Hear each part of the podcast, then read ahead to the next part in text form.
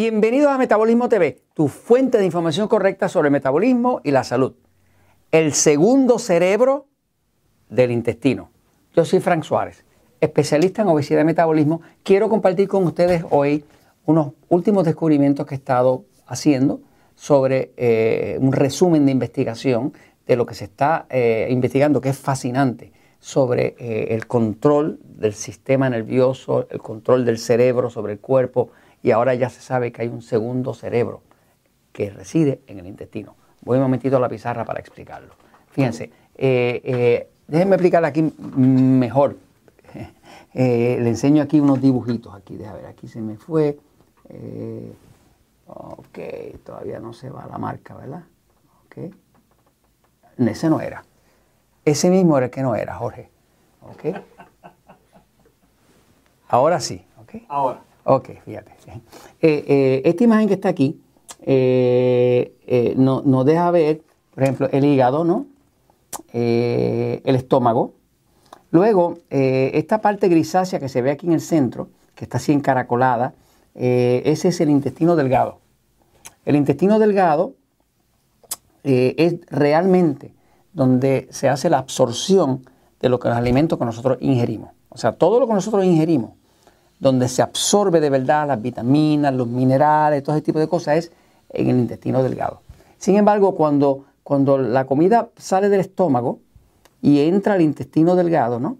ahí hay un grupo de bacterias eh, buenas eh, que se llaman lactobacillus, eh, bifidobacillus, que son bacterias que, que ayudan a hacer esa digestión, inclusive a extraer las vitaminas y minerales de ahí, ¿no? Son, son eh, lo que llaman probióticos, ¿no? que son la flora intestinal que todos tenemos. Este, ahora, cuando termina eh, de digerir todo lo que se puede aquí, lo que no se pudo digerir entra automáticamente al intestino grueso, que es este otro que usted ve aquí de otro color morado. ¿no? Este, este intestino grueso no tiene la eh, función de digestión.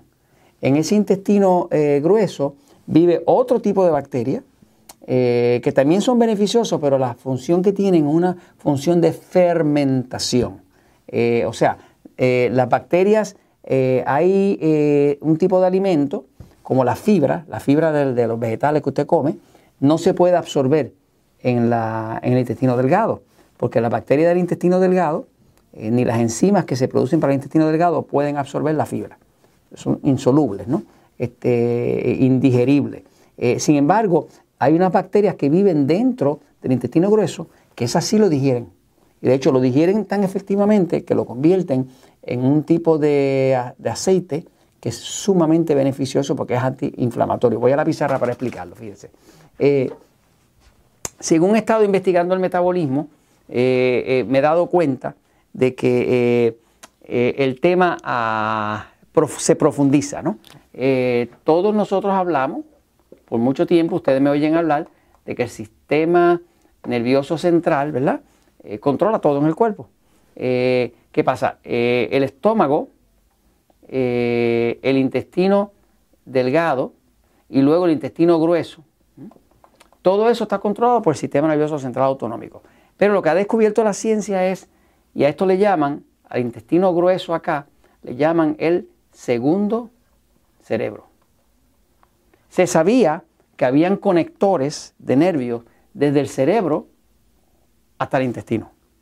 Pero lo que no se sabía, que ahora se investigó, es que hay conectores del, intestino hacia el cerebro. Quiere decir que de la misma forma que el cerebro le manda órdenes al intestino ah, grueso, y, acá es que reside el sistema inmune del cuerpo, para que lo sepa. El sistema inmune se calcula que más del 80% de todo el sistema de defensa del cuerpo reside en el intestino. Eh, pues ahora ya se sabe que de la misma forma que el cerebro le da órdenes al intestino, el intestino le manda órdenes para atrás al cerebro. Y por eso le llaman el segundo cerebro. Eh, en especial, se ha visto que para uno eh, restaurar la salud, mejorar el metabolismo, hay que de alguna forma tratar de restaurar la flora, intestinal que reside tanto en el intestino delgado como en el intestino grueso. Eh, el uso de antibióticos, eh, que ha sido eh, masivo, la carne que comemos del ganado vacuno, que ya viene con antibióticos, los pollos con antibióticos, los cerdos con antibióticos, todo eso va decimando, acabando con la flora intestinal. ¿no? Se, sabe, se sabe que hay más bacterias buenas, el número de bacterias buenas que residen en el intestino es mucho mayor que el número de células de su cuerpo.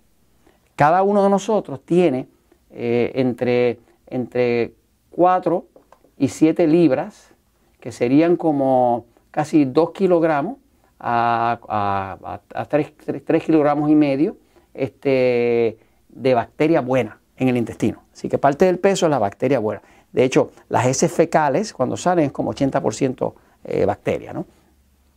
Pero el sistema inmune, que es el que nos defiende del cáncer, nos defiende de todas las enfermedades eh, autoinmunes y todo ese tipo de cosas, eh, reside en el intestino. Por lo tanto, cuando una persona empieza a usar mucho antibiótico y mata su flora intestinal, esa flora intestinal eh, tiene una labor, entre ellas es digerir todas esas fibras y demás que no se pueden digerir en el intestino delgado, sobre todo en el intestino grueso. ¿no? ¿Qué pasa? una forma de restaurar esa flora es añadir a la dieta lo que llaman almidones resistentes. Los almidones resistentes son, se llaman resistentes porque son almidones que resisten la digestión en el intestino delgado. Donde se digieren realmente es en el intestino grueso, porque las bacterias del intestino grueso producen eh, enzimas digestivas que pueden romper esos almidones que no lo puede hacer el intestino delgado. Eh, uno de los más conocidos que está muy popular ahora es el banana o el plátano verde, ¿no? Pero es el plátano verde eh, sin cocinar, o sea, en crudo, ¿no? Este, eso se coge, se toma el banana o el plátano verde, se le quita la cáscara, se deshidrata y se pulveriza. ¿eh? Este, eh, lo otro que se está usando bastante es que dentro del grupo de las leguminosas eh, está lo que llaman alberja o chícharo, que le llaman en México. Nosotros en Puerto Rico le decimos pitipuá, en algunos países le dicen guisantes. Este tipo de, alimento tiene mucho almidón resistente. Es un almidón que no se digiere con facilidad en el intestino delgado y sí se digiere muy bien en el intestino grueso. ¿no? Y lo mismo pasa con los garbanzos y con el arroz integral, arroz pardo arroz moreno, que es arroz más oscuro, sobre todo si uno lo cocina y luego lo deja enfriar. Entonces aumenta todavía su contenido de almidones resistentes. ¿Qué pasa? Eh, cuando, cuando, usted alimenta su cuerpo eh, con eh, esto, esto es, este tipo de almidón resistente y eso llega al intestino grueso, eh, ahí lo que se alimenta es solamente las bacterias buenas, que, son, que no son las bacterias putrificantes, que no son las bacterias que le dan mal olor a una persona. ¿no? La bacteria buena consume esa fibra, consume esa fibra del vegetal, consume ese, todos esos almidones resistentes. ¿Qué pasa? Ya se descubrió que, ese segundo cerebro, eh, cuando una persona lo, activa de nuevo, rehabilitando su bacteria y dándole almidones resistentes para, fortificarla, ayuda a combatir enfermedades que de otra forma no tienen solución, como decir la colitis ulcerativa, la enfermedad de Crohn, que es una inflamación del intestino, y el intestino irritable. ¿no? Este, y eso se, ha visto porque esta bacteria del intestino grueso, cuando consume este almidón resistente, crea una sustancia que se llama ácido butírrico. Butírrico, El ácido butírrico eh, es, es, una sustancia eh, antiinflamatoria.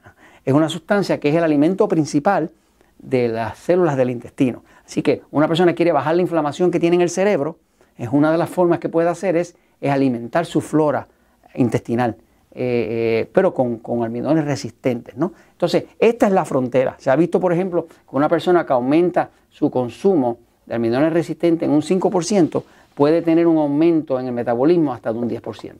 Así que porque, porque el ácido butírrico aumenta el metabolismo. Así que básicamente esta es la nueva frontera.